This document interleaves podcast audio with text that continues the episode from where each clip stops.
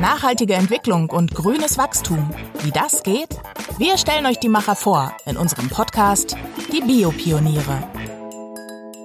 Willkommen zu unserem neuen Podcast Die Biopioniere. In jeder Folge haben wir spannende Gäste für euch. Menschen, die was bewegen wollen, und zwar nachhaltig und innovativ. Mein Name ist Oliver Pessler und unser Biopionier heute heißt Jannis Kempkens.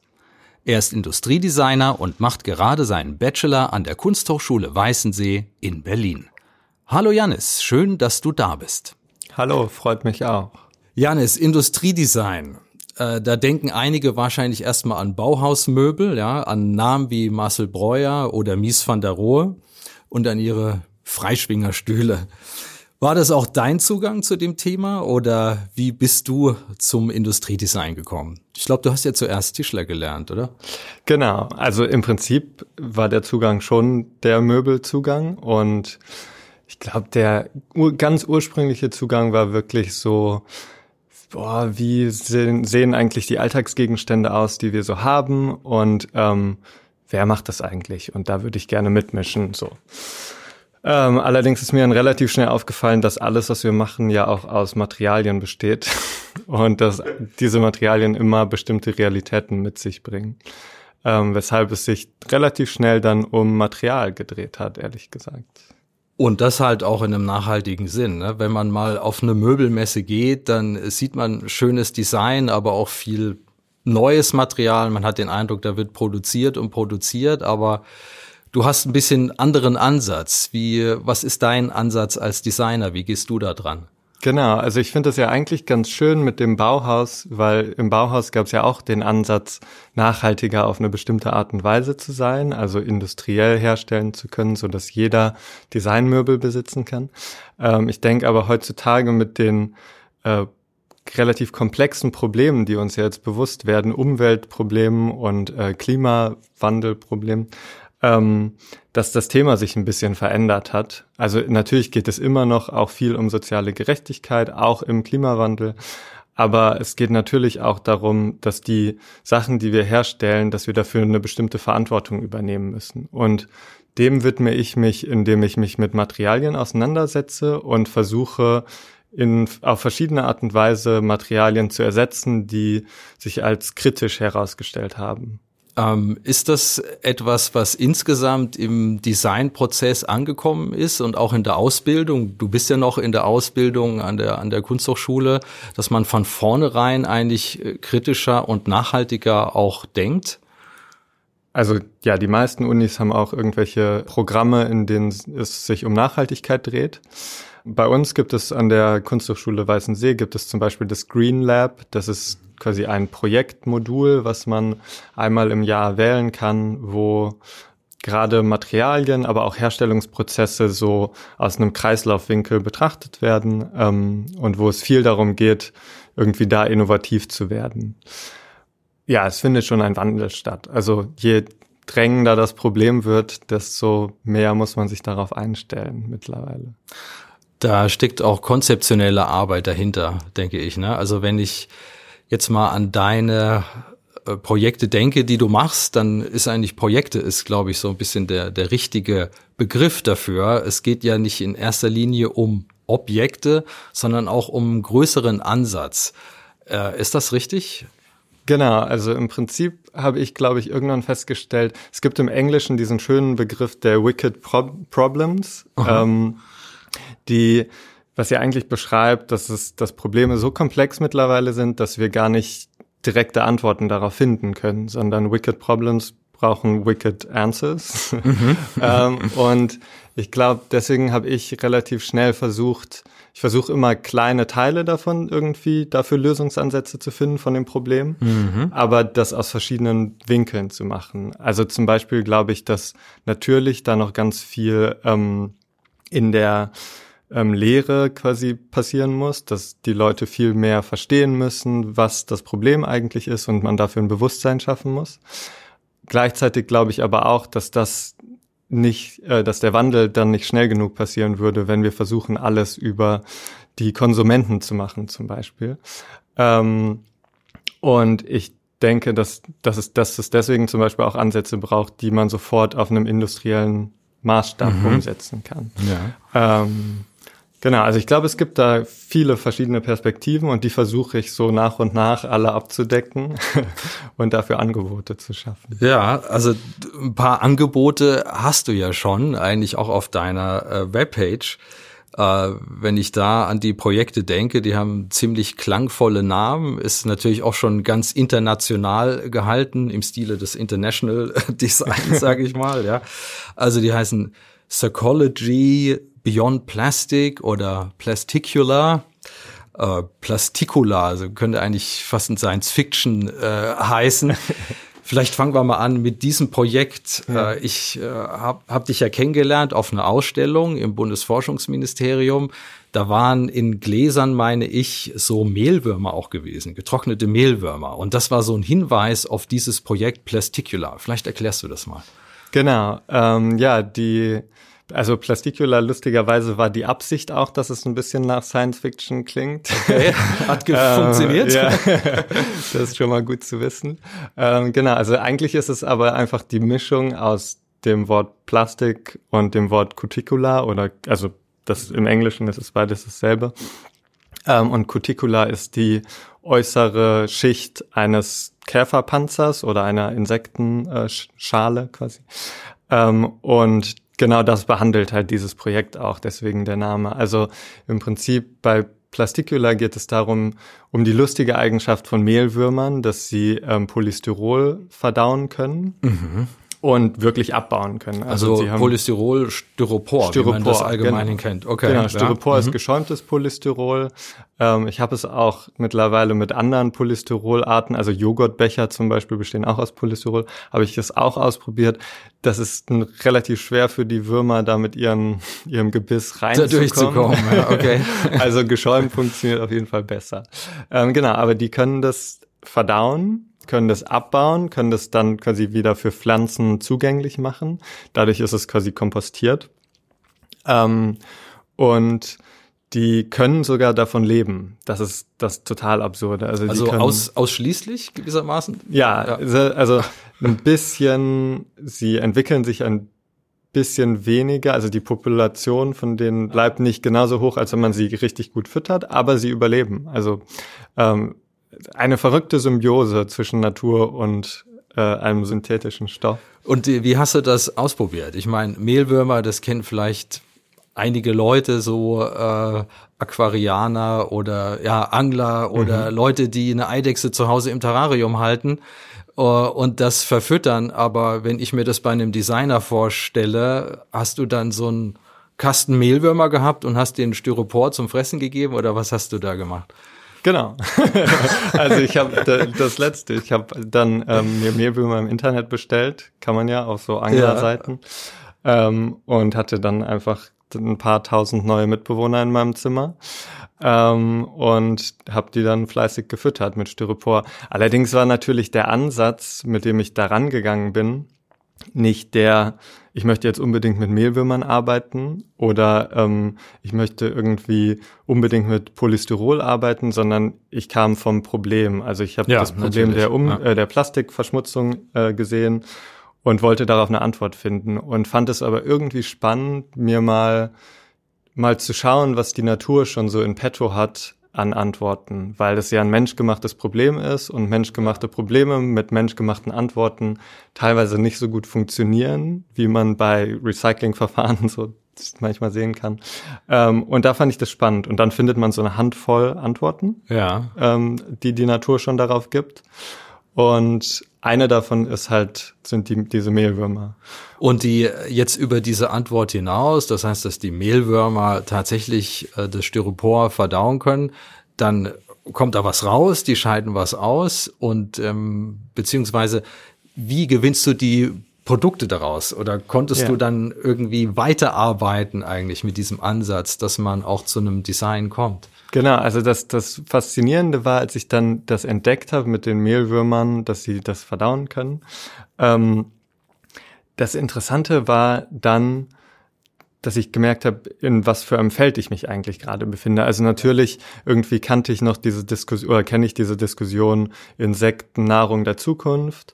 Ähm, aber dass Mehlwürmer zum Beispiel da eine super, super große Rolle spielen, weil sie sich sehr gut farmen lassen industriell, ähm, um daraus Proteine zu gewinnen. Ähm, und deswegen es die natürlich en masse schon gibt. Also die Niederlande zum Beispiel haben ganz große Insektenfarmen, in denen sie ganz viel Mehlwürmer herstellen. Ähm, zum Verzehr für zum, den Menschen tatsächlich. Genau, ne? also ja. Das war jetzt ganz lang äh, nur für Tiere, dass ja. das, das für Tiere genutzt wurde. Ähm, aber mittlerweile, also seit 2018, ähm, gibt es eine die Novel Food Verordnung und da ähm, seitdem darf man das auch als Menschennahrung verkaufen. Und dann ist es aber gleichzeitig total interessant, weil ähm, in diesem Prozess, also diese Würmer sind keine ja. Würmer, sondern Larven, das heißt, daraus werden Käfer und die man muss quasi die Käfer herstellen, damit die Käfer Eier legen und man wieder neue Larven bekommt. Okay. Ja. Das heißt, irgendwie gibt es in diesem Prozess dann wieder den Abfallstrom der Käfer, so, wenn sie nach zwei, drei Monaten gestorben sind. Was ich total interessant ja. fand, weil ich einen Abfallstrom, also der Plastikindustrie, ja. versucht habe, mit diesem Kreislauf der Insekten zu verknüpfen und gleichzeitig da wieder ein Abfallstrom rauskam, nämlich die Käfer, die hauptsächlich aus Chitin bestehen und Chitin ist das zweithäufigste oder dritthäufigste Biopolymer der Erde. Ja. Ähm, total interessantes Material, äh, super Ausgangsstoff, um daraus neue Materialien herzustellen. Also alle sind ja gerade auf der Suche nach Polymeren eigentlich. Ja. ja. Ähm, und genau, dann habe ich die benutzt, also habe quasi diese Käfer gesammelt und dann aus einer holländischen Farm mir auch noch ein paar mehr schicken lassen, weil man braucht ja relativ viele. Und dann das Chitin extrahiert und dann kann man daraus äh, Folien herstellen zum ah, Beispiel. Okay. Also mhm. die so kunststoffähnliche Funktionen haben. Und das war dann die Verpackung, die du in der Ausstellung gesehen hast, die ungünstigerweise dann nochmal in einem Glas war, was ich ah, nicht so richtig Okay, jetzt verstehe ich, ja. Aber ähm, genau. Also ah, eigentlich okay. kann man dann daraus halt Verpackungen für so Trockenmaterialien wie Nudeln oder Reis oder halt getrocknete Mehlwürmer machen hört sich eigentlich ziemlich genial an, wenn man bedenkt, wie viel Verpackungen wir eigentlich finden in einem normalen Supermarkt. Alles ist ja irgendwie in, letztlich in Plastik verpackt. Ne? Genau. Ähm, ich möchte gleich mal ja. zum nächsten Projekt äh, springen, äh, von den Mehlwürmern zum zweiten klangvollen Namen. Beyond Plastic äh, nennst du das. Das ist ja auch eine größere Sache, an der du lange gearbeitet hast. Beyond Plastic erinnert natürlich unwillkürlich an Beyond Meat. Äh, ne? Also ich denke, das ist vielleicht auch gewollt. Ähm, ich lasse dich selber mal erklären. Was hat's äh, damit auf sich, also über das Plastik hinauszugehen? Genau, also für Beyond Plastic ähm, habe ich mich zusammengetan mit einem Projekt aus den Niederlanden, die heißen Precious Plastic mhm. und beschäftigen sich eigentlich hauptsächlich damit seit sechs Jahren ungefähr, ähm, kleine Maschinen zu entwickeln, mit denen man Plastik in kleinen Werkstätten recyceln kann, weil Sie festgestellt haben, dass eines der größten Probleme in der Pla im Plastikrecycling ist, dass man große Maschinen braucht, sehr hohe, hohe Investitionen und dass das halt in ganz vielen Ländern gar nicht stattfindet und mhm. dass, dass es eigentlich viel besser wäre, lokal das Plastik überall in kleinen Werkstätten zu sammeln und zu recyceln. Und ja, die machen das ganz gut. Die haben irgendwie mittlerweile so eine Online-Community von 100.000 Teilnehmern und mhm ich glaube, 500 Werkstätten oder so überall auf der Erde, die halt in kleinen Werkstätten das Plastik recyceln. Und in dem Kontext wollten wir dann ein Projekt entwickeln, das quasi über das Plastik hinausgeht, mhm. ähm, weil natürlich die Vision der Zukunft dieses Projekts, also auch von Precious Plastic, ist dass es so gar wenig Plastik mehr gibt. Genau. Ne? Mhm. Oder nur noch Plastik für Dinge, in denen, also für Gegenstände, die sehr, sehr lange halten sollen. Aber vor allem aus den Verpackungen und aus diesen Materialien äh, wollen wir Plastik halt raus oder wollen die Plastik rausbekommen. Mhm. Genau. Und dann habe ich mich darum gekümmert, was man mit diesen Verpackungen machen kann und habe mich, hab, wir haben uns als erstes vorgeknüpft To-Go-Verpackungen, also Einweggeschirr. Okay Mhm. Weil das ja wirklich so das Symbol der schnelllebigen der Plastikverpackung Wegwerfgesellschaft, der genau. Kaffeebecher genau. beispielsweise oder so Plastikwasserbecher oder sowas in der ja, Art. Ne? Mhm. Genau. Und ähm, haben versucht, dafür eine Lösung zu finden, die sich auch in kleinen Werkstätten wieder umsetzen lässt, die auch nicht viel Investition kostet ähm, und die wiederum einen Abfallstrom benutzt, der auch überall global vorhanden ist. Und da habe ich irgendwie, das kannte ich schon aus meinen Recherchen vorher, ich finde Lebensmittelabfälle total interessant, ja. weil die wirklich halt global sind. Ähm, und genau, deswegen haben wir uns vorgenommen, hauptsächlich mit Lebensmittelabfällen zu arbeiten und haben dann daraus eine Maschine entwickelt, mit der man ähm, quasi in einem so einem Pressverfahren mit Hitze ähm, Becher und Tassen und äh, Schüsseln und Teller herstellen kann. Das Geschirr kommt vielleicht irgendwann noch mal, aber im Prinzip so Einwegprodukte, die man jetzt irgendwie äh, weiß ich nicht, am Strand oder in Restaurants mhm. benutzen könnte. Ich habe mir das mal auch im Internet angesehen, du hast das ja auch als Video gepostet jeweils. Also da geht's wirklich schon los bei der Presse an sich, äh, mhm. wo du in der Werkstatt zu sehen bist und da irgendwas äh, zusammenbastelt, äh, schweißt. Ähm, das ist ja eigentlich auch eine witzige Idee. Also man hat nicht nur, wie kann man das Geschirr herstellen. Äh, dafür braucht man eben natürlich ein Werkzeug und dieses Werkzeug, äh, das zeigst du in der Bauanleitung, wie man es eben selber machen kann. Das ist ein totaler Do-it-yourself-Ansatz. Das fand ich da sehr spannend und äh, die Idee ist, dass es eigentlich jeder machen könnte oder was steckt dahinter? Genau, die, also die Idee ist eigentlich Empowerment. Wir wollen, dass alle sich in der Lage fühlen, die Umwelt zu verändern, wenn sie sich darin nicht wohlfühlen. Also wir wollen, dass äh, alle wissen, was sie, wie sie mit Plastik umgehen können, aber dass man auch eine Antwort hat, wenn man halt wirklich was gegen diese Einwegverpackungen machen möchte. Bei der Presse haben wir quasi versucht, den Designprozess ein bisschen umzudrehen und mhm. haben äh, gesagt, wir arbeiten nur mit Materialien, die es überall auf der Welt gibt, also so universell vorhandene Materialien, die es auch preiswert gibt, damit in wirklich in allen Lagen man das machen kann. Ähm, und dann zeige ich in einem Video Schritt für Schritt, wie man sich diese Presse baut. Gleichzeitig gibt ja. es aber auch richtige Baupläne dafür, also wie es die ja. halt so vom Aha. technischen Zeichner normalerweise geben würde. Ähm, und auch die Elektroteile sind alles so Universalteile, also die, um, um das aufzuheizen. Mhm.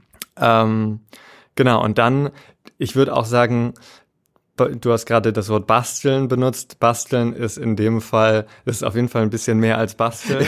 Ja, eben. Ich dachte so, ähm. okay, äh, irgendwie muss man schon ein Händchen haben, um genau. das hinzukriegen. Ne? Ja, genau. Aber das Faszinierende an dieser, an Precious Plastic und der Community ja. da drumherum ist, dass man das ist nicht geplant gewesen, aber man kann daran sehr gut sehen, das splittet sich dann von alleine wieder auf. Mhm. Also es gibt mittlerweile ähm, Maschinenbauer, in, also in ich weiß gar nicht, auf drei oder vier Kontinenten kenne ich sie jetzt schon, die diese Maschine gerade bauen und mhm. dann fertig gebaut zum Verkauf anbieten. Ah, okay. Das ist dann natürlich ein ja. bisschen teurer, weil die die ihre Stunden damit reinrechnen und so. Also wenn man es selber machen würde, hätte man auch eine ganze Menge Arbeitsstunden natürlich. Insofern ist das klar, dass das auch ein bisschen was kosten darf. Ne?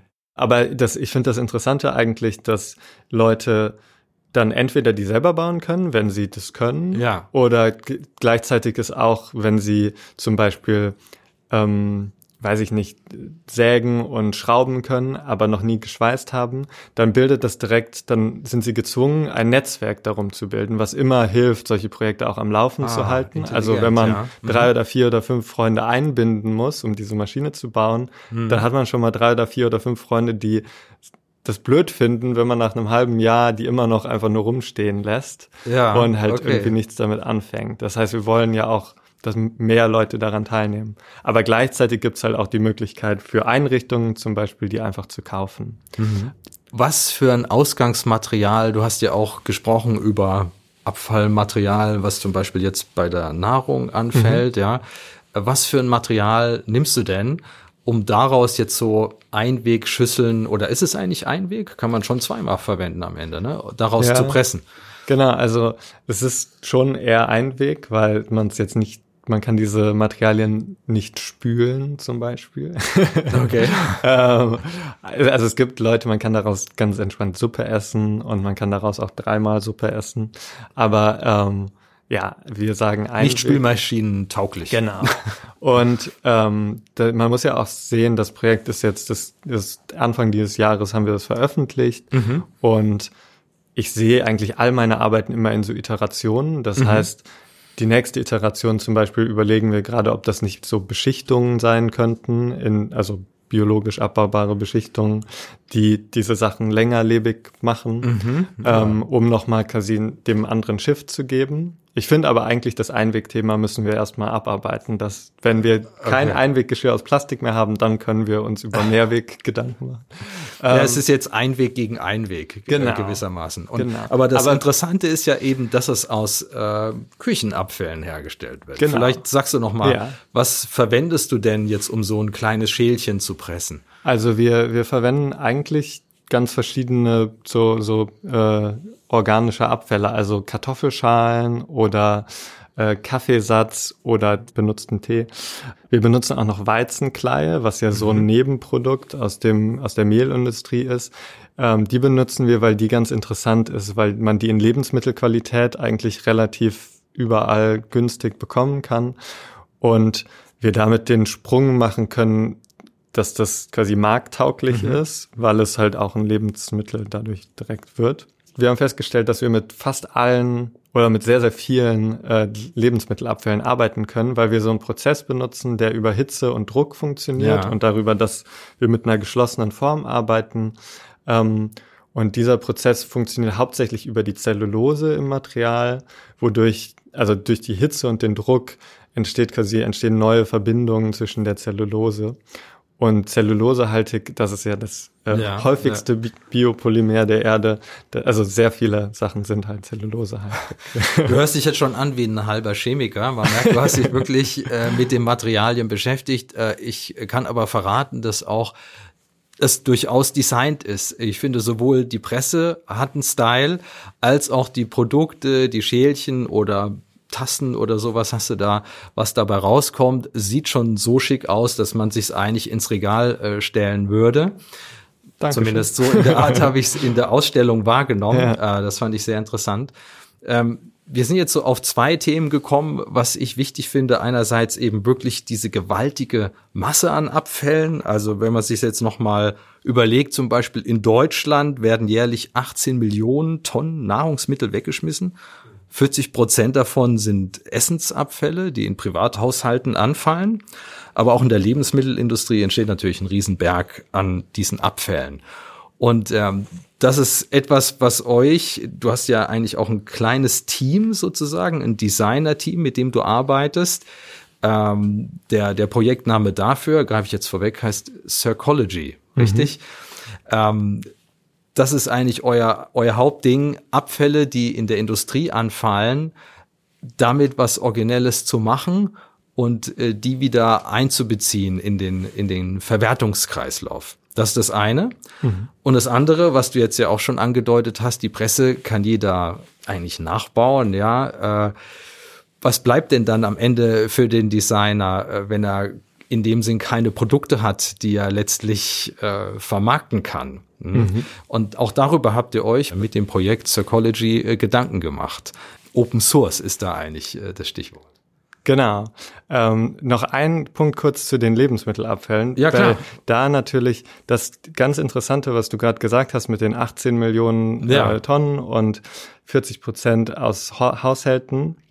Ähm, das ist das ist das total, also das Faszinierende ist, dass diese Lebensmittelabfälle aus Haushalten, die ja in kleinen Mengen anfallen, ja. die sind sehr schwer zu sammeln für große Abfallunternehmen, ja. also die quasi mhm, sauber zu mhm. bekommen. Aber für kleine lokale Antworten, wie wir das ja probieren mit Beyond Plastic, ist es viel leichter, weil man vielleicht ein Netzwerk aufbauen kann von Leuten, die ihre Lebensmittelabfälle dann für einen irgendwo hinstellen oder die vielleicht auch vorbeibringen. Ne? Also es ist quasi so ein bisschen dieses, die Idee des Distributed Design Fab Labs, nur mhm. halt auf so, ähm, auf einer anderen Ebene. Genau, und dann ähm, jetzt zu Psychology, wo wir uns ja wirklich jetzt eher den industriellen Abfällen widmen. Ja. Ähm, da geht es für uns, da habe ich mich mit äh, drei anderen zusammengetan mhm. und wir sind so auch ähm, interdisziplinär, also wir sind nicht alle Designer ähm, und wir beschäftigen uns vor allem damit, wie man aus industriellen Abfällen also, oder für industrielle Abfälle äh, bessere Antworten finden kann, weil es ganz oft in industriellen Produktionsabläufen Abfälle gibt, die nicht so richtig, also man hat nicht das Geld, um denen Beachtung zu schenken, deswegen fallen sie irgendwo einfach runter und landen dann im Müll. Ähm, und das wollen wir verhindern. Ja. Und gleichzeitig Psychology spielt ja auf Circular Economy an. Ähm, ja, ja. Und wir, uns geht es eigentlich darum, im Endeffekt kreislauffähige Produkte mit Herstellern zu entwickeln. Und da, das ist quasi für mich der Ansatz, das wirklich auf eine industrielle Ebene zu bekommen, damit mhm. wir auf einer industriellen Ebene schneller die Welt verändern können. Und genau, deswegen tun wir uns jetzt mit Industrien zusammen und entwickeln mit denen zusammen Antworten auf ihre Materialien. Wie kann ich mir das vorstellen? Ihr ruft da an bei irgendeiner Industrie, macht ihr ja. Kaltakquise, sagt, hallo, ich bin Zirkologe Aha. und äh, habt ihr Abfälle, genau. äh, mit denen man was anfangen kann? Oder andersrum, wir sagen euch, was man mit diesen Abfällen kann. Ist das auch der Ansatz, dass ihr euch Material anguckt und überlegt, was könnte man damit machen? Ganz unterschiedlich. Also teilweise bekommen wir ähm, Materialien quasi zugeschickt ja. und äh, schauen uns die an. Ich habe vor ein paar Tagen Mer so Merino-Wolle aus Frankreich zugeschickt bekommen, ähm, weil Pilotensitze anscheinend aus Merino-Wolle hergestellt werden okay. und diese mhm. Fabrik, die die herstellt, aber immer, die schneiden das aus einem Fell quasi raus und dann haben sie ganz viele Abfälle. Und für solche Sachen suchen wir Antworten.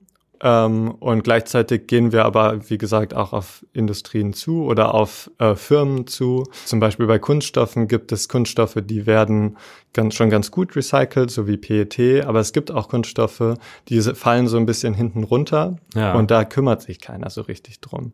Und das kann man gleich. Die Abfallkümmerer, das seid ihr. ja, es klingt jetzt nicht so schön, deswegen. Nee, nee, es ist ja eigentlich schon, ähm, ja, fast schon äh, gesellschaftsphilosophisch äh, der Ansatz. Äh, auch, du sagst ja, es ist ein Team aus unterschiedlichen Leuten. Ähm, Hört sich eigentlich nach einer größeren Sache an. Äh, Im Moment seid ihr vier oder wie genau. viel seid ihr? Wir sind ja. zu viert und wir versuchen Antworten auf diese komplexen Fragen ja zu bekommen, wie man Materialien recyceln kann. Und unser Ansatz dafür ist es, Open Source zu machen. Da mhm. ähm, lehnen wir uns quasi an diese Open Source Software Bewegung an. Ja. Ähm, und Open Source sehen wir eigentlich als die Möglichkeit, kostengünstig für Firmen an Expertise dran zu kommen. Also ja, normalerweise, ja. wenn man ein Material untersuchen würde, würde man, weiß ich nicht, sich mit einem Forschungsunternehmen zusammentun und mhm, bräuchte mhm. relativ viel Geld, um erstmal Ansätze zu bekommen. Äh, über den Open Source Charakter kann man aber halt viel leichter an Menschen drankommen, die einem vielleicht die Antworten einfach so geben wollen, weil sie das Problem gerne beheben ja, möchten. Okay. Und gleichzeitig muss man natürlich das Problem auch offen darstellen, damit ja, Leute ja. auch Antworten finden können. Und das ist quasi auch Teil unserer Arbeit, dass wir, wir nennen das Open Storytelling. Ähm, das heißt, wir erzählen die Geschichte dieses Produktionsabfalls zum Beispiel ähm, möglichst offen und nutzen das aber gleichzeitig auch, weil es in, es sind ja immer industrielle Probleme. Das heißt, es ist, dann hat, arbeiten wir mit einer Firma zusammen, aber eigentlich macht die ganze Industrie das Gleiche. Das heißt, es ist für diese Firma auch gar nicht so schlimm, im Prinzip ja. sich quasi offen hinzustellen, zu sagen, wir haben diesen Abfall, wir wollen damit gerne was machen. Wir wissen aber nicht so richtig wie. Hat jemand Antworten darauf? Und gleichzeitig äh, hilft es auch, weil dann andere Firmen aus der Industrie vielleicht sagen, ah, da wollen wir gerne mitmachen. Und unser, eins unserer Ziele ist zum Beispiel auch, dass Firmen viel mehr zusammenarbeiten in einer Industrie, um ihre Abfallprobleme zu lösen. Also man kann ja auch so zusammen Research-Gruppen bilden, die halt über viele Firmen hinweg funktionieren. Ähm, und es gibt ganz gute Beispiele. Es gibt ein Beispiel, ich glaube, von äh, Levi's Jeans, die ähm, herausgefunden haben, wie sie Jeans mit viel weniger Wasser mhm. herstellen können und dann quasi die ganze Industrie zusammengerufen haben und denen gezeigt haben, wie das funktioniert, weil sie gesagt haben, das müssen eigentlich alle wissen, wie das geht. Ja. Ja, genau. hört sich nach konkreten Lösungen an, die gefunden werden. Äh, tolle Zukunftsmusik, Kooperation, Open Source in Verbindung mit Industriedesign. Äh, Janis, vielen Dank. Unsere Zeit ist schon am Ende. oh. äh, dass du da warst. Ich denke, wir könnten uns noch lang unterhalten. War super spannend und äh, ja, wir wünschen dir natürlich viel Erfolg. Äh, mit deinen Projekten und sind gespannt, was du noch so alles entwickelst, Nachhaltiges in der nächsten Zeit. Cool. Ich danke dir. Mach's gut. Vielen Dank. Schön hier gewesen zu sein. ja, und ich wollte noch kurz sagen euch, wie das alles genau aussieht, was Janis so entwirft. Das gucken wir uns noch genauer mit der Kamera an tatsächlich. Wir besuchen dich ja im Atelier. Und das Filmporträt von Janis Kempkins findet ihr dann auch auf bioökonomie.de. Bis zum nächsten Mal. Tschüss. Die Biopioniere, der Podcast über nachhaltige Entwicklung und grünes Wachstum. Mehr zum Thema, weitere Podcast-Folgen und spannende Videos auf bioökonomie.de.